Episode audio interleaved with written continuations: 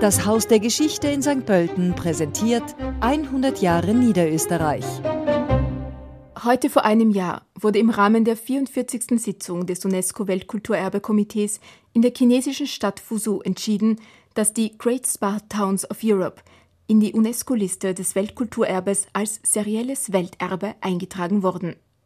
Zwischen 1700 und 1930 war in Europa die Hochblüte des Kurwesens. Es entwickelte sich eine Kur- und Badekultur, die die Gestaltung ganzer Orte nachhaltig beeinflusste.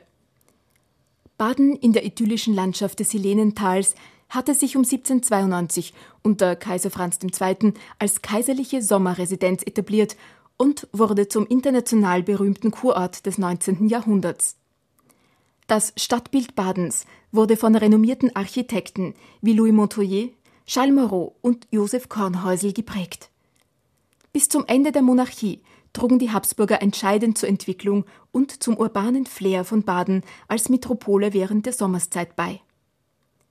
Der Hochadel, die Finanzaristokratie, Militär und hochrangige Beamte bevölkerten als mondäne Gäste den Kurort und zeigten sich in den Hotels, Kurortgebäuden und Versammlungsräumen. Viele damals errichtete Villen vermitteln immer noch einen Hauch der Noblesse dieser Zeit. Das Thermalbad, die Trinkhalle und der Kurpark mit dem Beethoven-Tempel machen Baden unverwechselbar.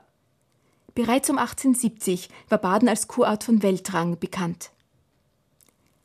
Die Stadt Baden wurde als einziger österreichischer Vertreter in diese länderübergreifende Nominierung aufgenommen. Neben Baden sind unter anderem die europäischen Kurorte Karlsbad, Franzensbad, Marienbad, Vichy, Bad Ems, Baden-Baden, Bad Kissingen, Montecatini und Baas Teil der Great Spa Towns of Europe. Sie alle sind einzigartige Zeugnisse für die reiche Kur- und Bäderkultur des 18. und 19. Jahrhunderts, weshalb ihnen ein außergewöhnlicher universeller Wert zuerkannt wurde. Für Landeshauptfrau Johanna Mikl-Leitner setzt diese Auszeichnung ein wichtiges Signal für den Tourismus und sie verweist auf das Potenzial von Städtekooperationen auf europäischer Ebene.